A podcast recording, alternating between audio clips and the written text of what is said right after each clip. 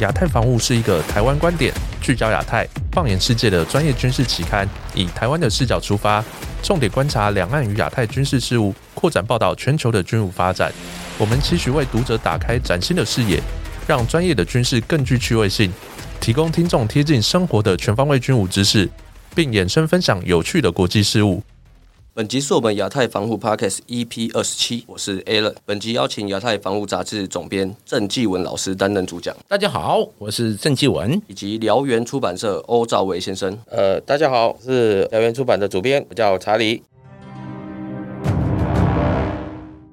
那我们今天要为大家介绍一本辽源出版社出版的好书籍，叫做《美中暖战》。那我们等一下会请两位老师针对美中近几年的博弈以及变化进行探讨。有请周老师。赵薇你好哦，哎，这本书很有意思，叫做《美中暖战》。对，而且我看这个封面有一个很大的一个问号哦，嗯，给来一个大灾问，是，就是美中战火一触即发吗？嗯嗯。我想这是研究过去十年来美中关系，特别是军事互动，嗯，大家非常感到担忧的一个议题。对，尤其是双方包括这种抵制侦查、反侦查，嗯，还有这种互相举行这种针对性的军演，哎，让大家觉得哇，美中之间好像火外越药味越来越浓。嗯嗯，当然这本书我们从这样的一个背景下进行研究，哎。就格外的有趣。对，我想先请赵薇谈谈哦。大家这这几年经常谈到美中这个大国博弈，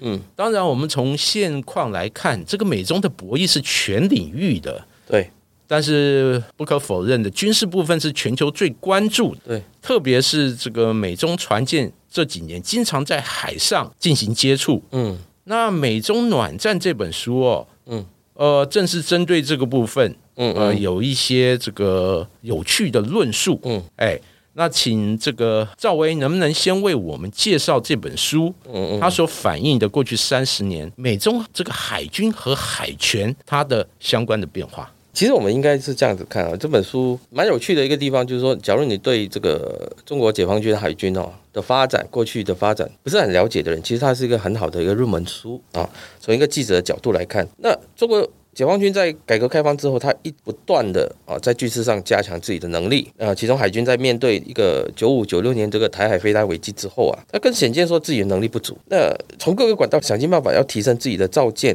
动力、反潜、电子、舰载机、电站、两栖，还有它的载台等等多方面的这个能力，还有他也做了多重投资这个计划。我相信在这个方面的话，就是美中两国哦，尤其是美国，他在冷战之后。他很多时候就把他的这个呃军力啊，在做一个裁减。反观在解放军这一边的话，他一直不定不断的在做精进，不断的在升级。所以我们可以发现说，现在解放军它的海军在各个面向的主要作战载台，它的这个资源辅助的舰艇哦，两栖作战舰艇、航空兵力、水下兵力。电子作战能力都有了跨越性的进步，而且这种进步是足以哦跟美国海军来做一较高下的一个进步啊，到了已经不能忽视他们存在的时候了。那目前解放军海军它的在软体部分啊，除了有全面性的这个性能提提升之外，它的硬体的这舰艇的数量更是占有地区性的这个优势。所以作者他才会想说，美中之间的战争其实老早已经开打了，只是说这是一场争夺海上争霸的这个战争。那它既不是热战。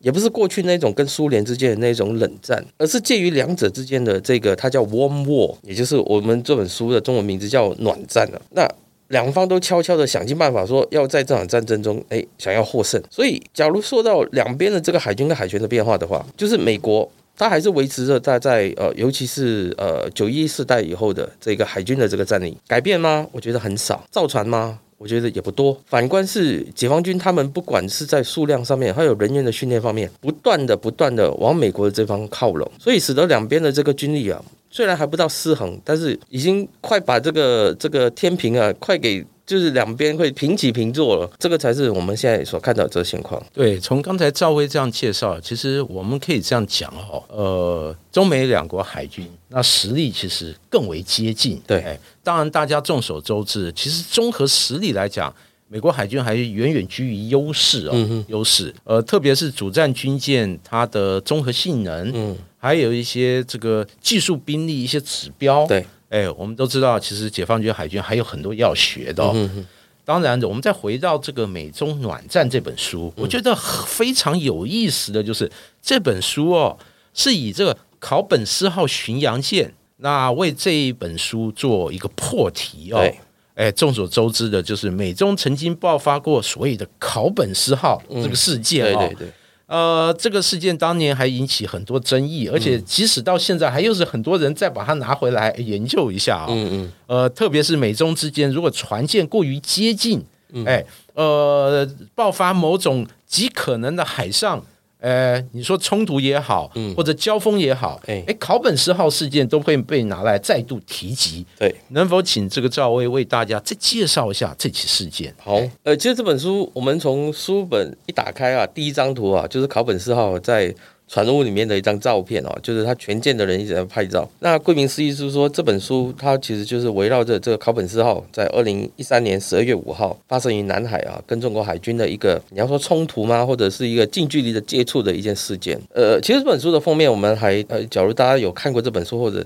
有兴趣即将看到这本书的话，你看到这封面其实是两艘航空母舰，一艘是中国的辽宁号，另外一艘是美国尼米兹级的另外一艘航空母舰。其实。我我这样子做这个设计的时候，其实有一个有一个做法，就是两国分庭抗礼，而且两国之间的航空母舰大家都长得很像啊，就是说已经在往。这个两边呢并驾齐驱这个方向去走。我再说到这本刚刚呃郑兄提到的这个吧，美国海军提纲德罗加级神盾巡洋舰考本斯号，它在二零一三年十二月五号，它奉命要到南海这个中共提早公告的这个禁航海域去拦截或者说伴航中共第一艘航空母舰辽宁号在本土海域之外的第一次公开航行训练。那呃，对于任何一个国家来说，呃，辽宁号才刚服役没多久啊，在二零一二年的时候才开始呃，就是交付给海军嘛，哈，所以这一次他之前他一直在渤海，那这一次他要到南海来了，那一直要到海南岛去，所以在这个这么重大的一个情况底下，美国海军当然一定要派船去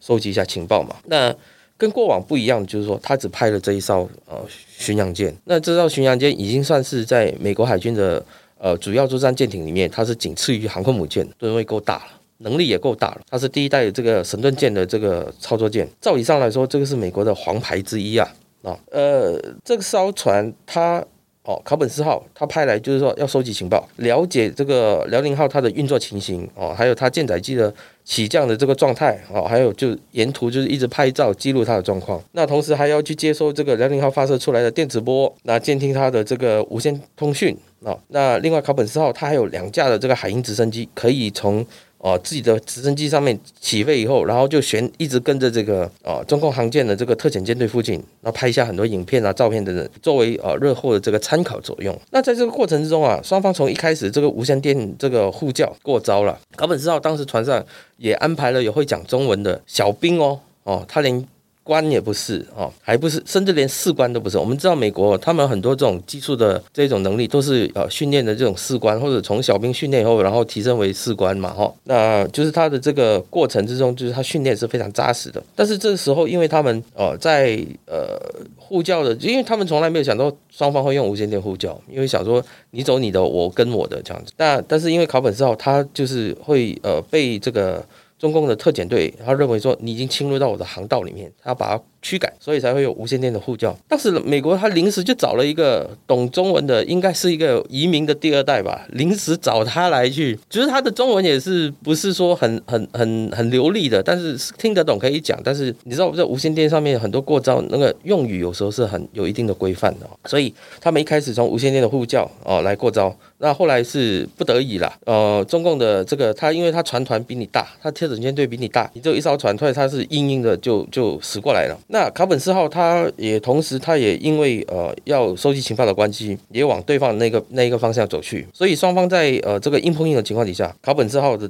的这个舰长，他因为面对了哦，当时辽宁号它是由呃中共的这个呃台湾这边常见的这个中字号的这种 LST 的这个船舰来做拦截，可以说这个是由下士对上士啊。我们知道 LST 这一种开口笑这种船舰。它的操纵能力，呃，它的操纵性能没有不及一般的这个船舰来的这么强。它的这个呃舵车啊，就是下车的那个命令，呃，反应也会稍微比较慢一点。所以当卡本斯号发现说自己的这个对象来拦截自己的这个对象是这种 LST 的时候，他有一点在应对上面有点失据啊，而且对方。也觉得说我撞了你，我沉了我也无所谓啊，毕竟这个已经是他们的 LST 已经是老船了哈，玉婷级我没有记错的话，所以考本斯号当时虽然是冲撞的航线。啊，最后他还是用倒车的。那在英文上面说，这种车令呢叫 crash back，还不是 forward。forward 就是说，哎，我在我可以判断的情况底下，我下车令就是让整个船慢慢的倒退。他现在是。Crashback，Crashback 就是说我船原本是冲向往前的，突然间我下一个车令要把整个船往后面带，就好像我们车子啊，突然间紧急刹车的时候，人一定会往前冲。那你船当你会喊 Crashback 的时候，你这个往前冲的那个力道，对整个船来说，那个伤害是很大的啊，不管是对人员也好，对这个船体也好，或者甚至是对里面一些基建也好，所以当时就发生了这个事情。那后来这个事情传回到美国五角大厦去的时候，哇，震惊啊！美国国防部、美国海军司令部非常震惊啊，所以。马上去彻查究竟发生了什么事情。那这个呃，后来这个事情因为也被媒体报道出来了，以至于说这个舰长哦被拔关哦，整条船都都要做，才发现说这条船问题很大。对，就是他的反应哦，就是他的处置让美国海军就觉得很丢脸。没错，没错，丢脸。当然啊，这个是当时的发生的事情。对，其实我们从现在来看这几年，特别是围绕辽宁号航空母舰这个编队哦。嗯。那我发现解放军海军的处置已经不会像之前一样哦。对，毕竟考本斯号是大家第一次接触，没错，第一次接触，大家自然而然会保持高度的戒心。嗯，我记得二零二一年美国驱神盾驱逐舰还这个在解放军这个辽宁舰编队的阵列里面哦，嗯嗯，还拍了一张很特别这个翘腿照啊，对，这个是非常具有新闻性的一个画面。对。呃，似乎解放军海军这个美国海军多年的这个磨合和海上对峙，哎，或者交锋也好，你可以这样称呼啦。大家已经有一定的默契了，也不会像以前一样大惊小怪。没错，哎。当然，讲到这个美中海军在海上的接触，我我记得现在有什么，呃，双方在空在海都有一些相遇的准则，相关的规范嘛。事实上，就目前来讲，双方已经在这个海上的相互行动，嗯，那其实呃有一些安全机制来设这个保护栏哦。对对，哎，因此后来我们发现相关的这种案例，不能说没有，嗯，但。大幅的减少了。对，哎，当然我们就是在再讲到另外一个议题哦，就是嗯，刚才赵薇也有讲，这个解放军海军发展很迅速嘛。对，特别我注意到，不只是解放军海军，包括它的陆海空三军，其实我们从战法、战术、载台各种武器技术发展，以美为师啊，可以说是这个中国军方一个很重要的呃建军的一个特色。对，哎。那能不能再请赵薇在我呃这个呃为大家梳理一下？虽然这个两军还有很巨大的差距，嗯，但本书的观点哦，呃，能不能再为大家细解释一下？嗯，他认为解放军海军的总体实力，嗯，哎，到底如何啊？哎哎，其实作者他对于解放军海军他的评价，我在在这本书里面还算是比较正面的一个态度了哈。那我在书的书末我还做了一个附录，那这个附录是原书是没有的，就是把呃中国海军这几年他所有的舰艇的这一个清单呢，就是他所有的船啊的实力啊都放进去，那大家就可以做一个比较。那今天的这个解放军海军，他已经跨过了那个会被美国航空母舰的存在而吓坏的这个程度了。就你航空母舰，你就算派到台海来，他他也觉得说万哦，不像以前九五九六年这样子哦，而且中国海军官兵也在各方面有长足的进步哦，尤其是作者他本身他在呃 RIMPAC 的时候，他访问了呃我没有记错应该是海口号的一个官兵了哈，那会讲英文，而且应对呢呃跟这个记者也不像说以前是什么都 no comment 或者是你不要问我啊，我不会回答你之类的，都能够应对，那个态度是比较呃轻松的啊。就是他，他们经过了很长时间以后，能够跟外面的人接触，那个态度是比较从容的。那我印象中，我在二零一四还是一五年的时候，我在新加坡的 Index 那一次，呃，解放军的零五四 A 还是零五四有来，也是他们第一次来。那面对这种啊国外的这一些记者或访客，他们的态度也是非常从容的，不像以前啊，就是呃，就是界限画得很清楚。你在舷梯之下，你的手机、相机全部都给我收起来，然后。你们上来都问清楚，你们呃还有没有带什么东西？你是哪一个国籍的之类的啊？现在没有。我觉得他们在这一方面，他们的态度是比以前轻松了很多。这反映了他们的一种对自己的一个能力的一个表现，他们的信心。那当时书里面也提到另外一个案例，就是说以当时的海军司令员啊，这个吴胜利来说吧，他原本很期待说，哎，可以从美国当时啊非常推崇的这个滨海战斗舰自由级上面啊，可以学到一些什么东西。因为当时哇，美国的不管是军方或者是厂商都都都说这个是呃美国海军当时最高端最 high tech 的一个船舰啊。当时所有的一个最高科技的东西都放在这条船上面，所以吴胜利他一直要求说：“哎，我可以去美国那边看看你们这条船吗？看看有什么东西可以可以呃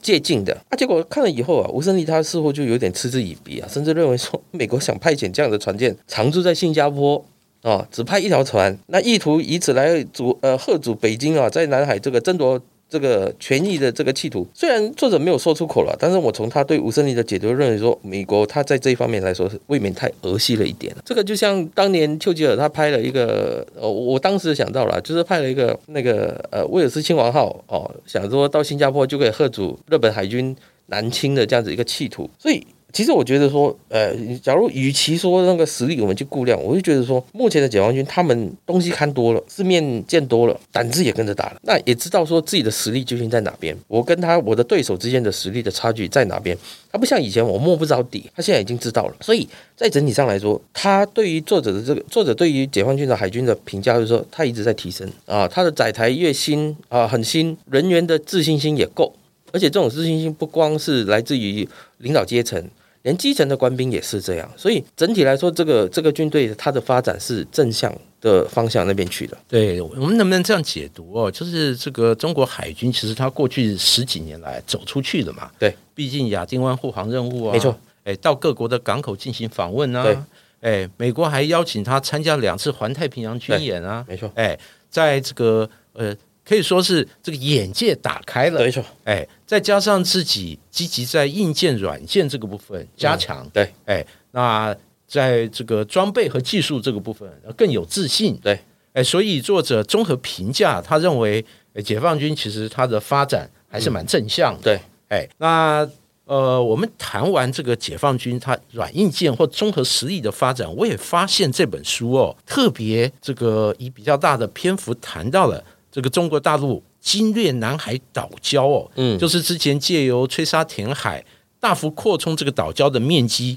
嗯，而且随着它后来在上面增加很多军事设备，对，哎，装备这些人工岛哦，从过去以来各种发展，我们赫然发现，嗯，它好像越来越有可能成为美中呃某种冲突或海上冲突的一个第一线啊，嗯，哎，呃。能不能请这个赵薇为我们这个介绍一下这个部分？哎，哎，其实。呃，谈到这个部分呢，因为书里面当然提到哈里斯他亲自，我不晓得大家有没有印象，他亲自带这个 P 八的这个巡逻机，亲自带记者去拍照这个过程哦。当时照片出来的时候，大家都很震惊。呃，我大概呃在这个事件发生前的大概不到十年的时间，那时候我还在呃淡江的研究所啊，当时我们在有一堂课，我们还在做一个讨论。呃，我们当当时那一堂课的讨论是比较广广泛的一个。呃，主题性的一个讨论啊，当时那一堂课我还记得说，呃，中共他假如在呃这个南海那边做侵略的话，会怎么做？呃当时有同学说啊，他可以在那边盖机场。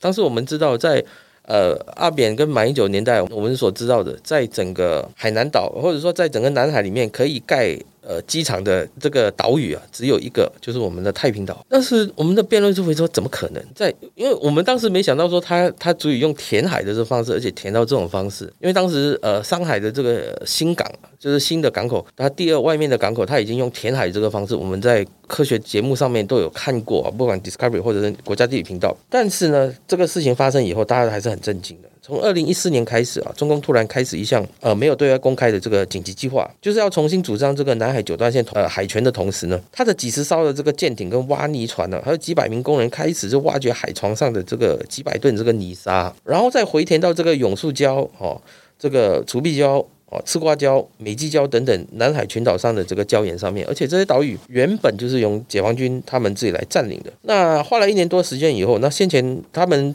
之前已经占领的这个永聚礁呢，面积边从哦，当时呃作作者说的哈，两个美式足球场成长到两百六十五英亩，原本几乎没有可用的土地的美济礁，则一口气哦。扩建到了一千四百英亩，最后中共啊，总共在这个礁岩上面呢，生出了超过三千英亩的土地，所以当时外界还还还怀疑说他们会继续搞下去哦。那这些新生地啊，不但作为营区发展，还盖了这个军用机场啊、飞弹阵地。雷达站啊、情报收集站，甚至还升格为市啊，我们就叫三沙市嘛，哈，呃，俨然就是在美国的眼皮底下，阴森森的是说，他搞出了一个新的行行政区啊，而且还可以啊实质驻军啊，这也是为什么我们在。再回推，我们再看的话，为什么前几个月当这个美国这个前民主党的议长佩洛西他从马来西亚搭机来台湾访问的时候，他完全避开南海这个最快而且最平常的这个航线，反而是拉到菲律宾以东的这一边哦，到台湾来。我相信就是当时美军他已经判断说，这一些已经串联起来的岛屿啊有一定的威程度的威胁存在了。那所以今天我们再回看的话，这个这个当时我们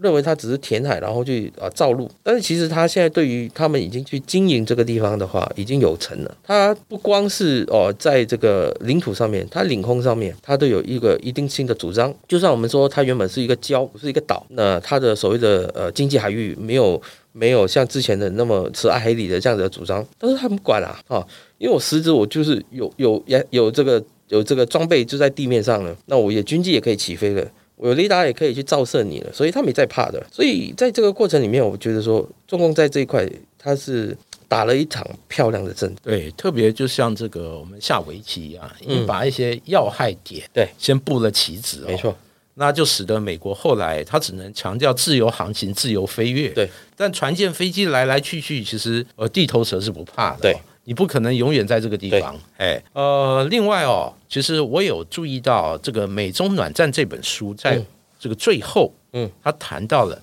川普时期这个恢复海军大量造舰的一个。这个呃，计划磅礴的这个一个方案，对，哎，那显然就是考虑到这个中国在这个海军快速发展的状况下，美国不能再一踏步，对，哎，要进行一个扩充。当然哦，美国其实军费已经世界最庞大了，对，也因此哦，当时他这个计划一端出来，其实引发大家很大的讨论，嗯。特别是大家还是会考虑到，你这个美国海军的钱哪里来？对，因为因应这个中国在军事力量的发展，其实美国的陆海空军甚至陆战队都端出自己很多的计划哦，还有太空军，对，还有太空军，比如陆战队它要转型，哎，配备这个反舰飞弹，对，还有这个防空飞弹，对，哎，这个组建滨海战斗团，哎，朝这个以陆制海的方式来做转型哦，对，哎，美军。亦复如此，嗯，哎，能不能请赵薇再为我们这个梳理一下啊？从川普到目前的拜登，是哎，之前传的这种美国海军的这个大计划，嗯，哎，目前进行到什么程度？嗯嗯嗯，我们这样子看吧，在我们有生之年，上一次美国海军提出这种大规模的这个造舰计划，应该在雷根总统的时候，是啊，那时候是冷战的高峰期啊，当时他要造一个六百艘海军的这个目标，那。再上一次，美国有这种大规模的这种造舰计划，那也真的是付诸实行的。那一个是在二战啊偷袭珍珠港之后，呃，两次都是面对了强大的这个敌人，所以他啊有一定的这个改变，或者有一定的这个增加自己的海军的实力。当然，我们在呃这个雷根过后啊，当然有一些总统他也希望经由这样子的方式啊来壮大，不管是他们国内这个造船业，或者是。呃，来促进他们的这个工人的这个就业率等等，但最后都是没有成功的哈。所以雷根的那个六百海军的那个计划啊，那个雷曼海军部长他那个那当时他这意气风发了哈，因为真的是能够把美国海军从一个跟苏联原本呃对峙起来都蛮吃力的一个海军，结果就提升起来。我相信当时川普他提出这样子的想法的话，当然还有另外一个原因，就是说在政治上面的一个呃，希望可以达到的目标。我没有记错的话，他本身也对这个雷根是蛮推崇的啊。应该说，雷根是呃，到目前为止，这个共和党跟民主党两党都觉得一致推崇的一个美国总统。所以他当时他提出的这个六百海军计划。到现在还是希望能够影响到哦，美国他们本身在建军的这一方面的这个能力，就是说有这样子的一个海军，那你自然你跟任何其他的敌人对峙的时候，呃，不管在能力方面或者手段方面啊，甚至是选择方面，你的手段都多了很多啊，而不像现在的话，你可能一条船，我们看每年到了我们十二月这个时候，前些时候才跟朋友讨论，就是有了解这个驻了美军的朋友在聊讨论，雷根号还在外面，每一年到了这个时候，雷根号应该已经回到横须贺。在整补官兵，在准备要过圣诞节，就是经过一段时间训练，然后就准备去过圣诞节，然后等到明年哦初春的时候啊，官兵要换的换，继续留下来的就继续训练，然后就准备天气稍微暖和一点的时候就要出海了。但是到现在为止，雷根号它还没有回到自己的母港。我们可以想象说，美国海军他们在太平洋这一边、西太平洋这一块，他们的兵力是不足够的。那所以这也是为什么当他们决定要跟对方直球对决的时候。他必须要把拉其他人一起上来，他企图拉日本海军啊，日本自卫队，他企图要拉啊南韩的海军，但是南韩这一方面好像对他没有兴趣，所以美国他除了缓不济急的情况底下就拉这些盟友，另外一块他去赶紧去造船，但是我们知道他们造船的计划又往往一直是在延宕，那延宕可能也就是刚刚郑松所说，经费不够，你去哪边找找经费？再来就是你船厂不够，美国现在主要的造船的这个军舰的厂商只有两家，尤其是主力战舰的话。所以以目前来看的话，我们觉得说，呃，在目前哦，虽然呃，拜登他也是延续了这样子的计划，借由这种方式，他也希望要改这个这个船要改代了，就把以前的船都都淘汰掉。那船的这个年限已经到了，新的船又没有来，所以当然就会造成说他们经费不足、人员不足，然后战力也不足的情况。啊，他他当然不希望说他能够掉了他在西太平洋这边的这个影响力，而从而退到第二岛链那边去。那对美国的整个国家利益来说，那个损失是非常非常大。其实哦，发生这样的状况，其实和他过去几十年来去工业化有很大的关系哦。对，呃，我们看就是赵薇刚才讲，美国造船厂数量又少，对，哎，能量也不足，对。哎，最重要就是这个综合成本极高，对，工会能力超大，对。比如同样的神盾舰，中美海军可能它的制造成本，对，其实就是差了很大部分哦。没错，因此哦，这个它所谓大海军计划，事实上就研究它从工业能量这个角度来讲，哎，如果没有暂时动员，事实上美国的整个工业能量是不足以支撑它庞大海军的计划。没错，当然这个美中之间这个综合竞争来讲。还要持续好一段时间，没错，没错。那针对它海上或军事方面的各种交锋、哎博弈，我们只能哎持续观察下去了。好，也谢谢赵薇今天在节目中与大家畅谈这本非常好的书《美中暖战》，谢谢。谢谢郑总，本集节目就到这边告一段落。感谢亚太防务杂志总编郑继文老师以及辽源出版社欧兆卫先生为我们带来如此精彩的分享。相信各位观众的收获一定非常多，也欢迎听众到我们的 Apple Podcast 给予五星好评，或是到我们的脸书留言分享。期待下一集的内容跟大家分享，拜拜，再见，再见。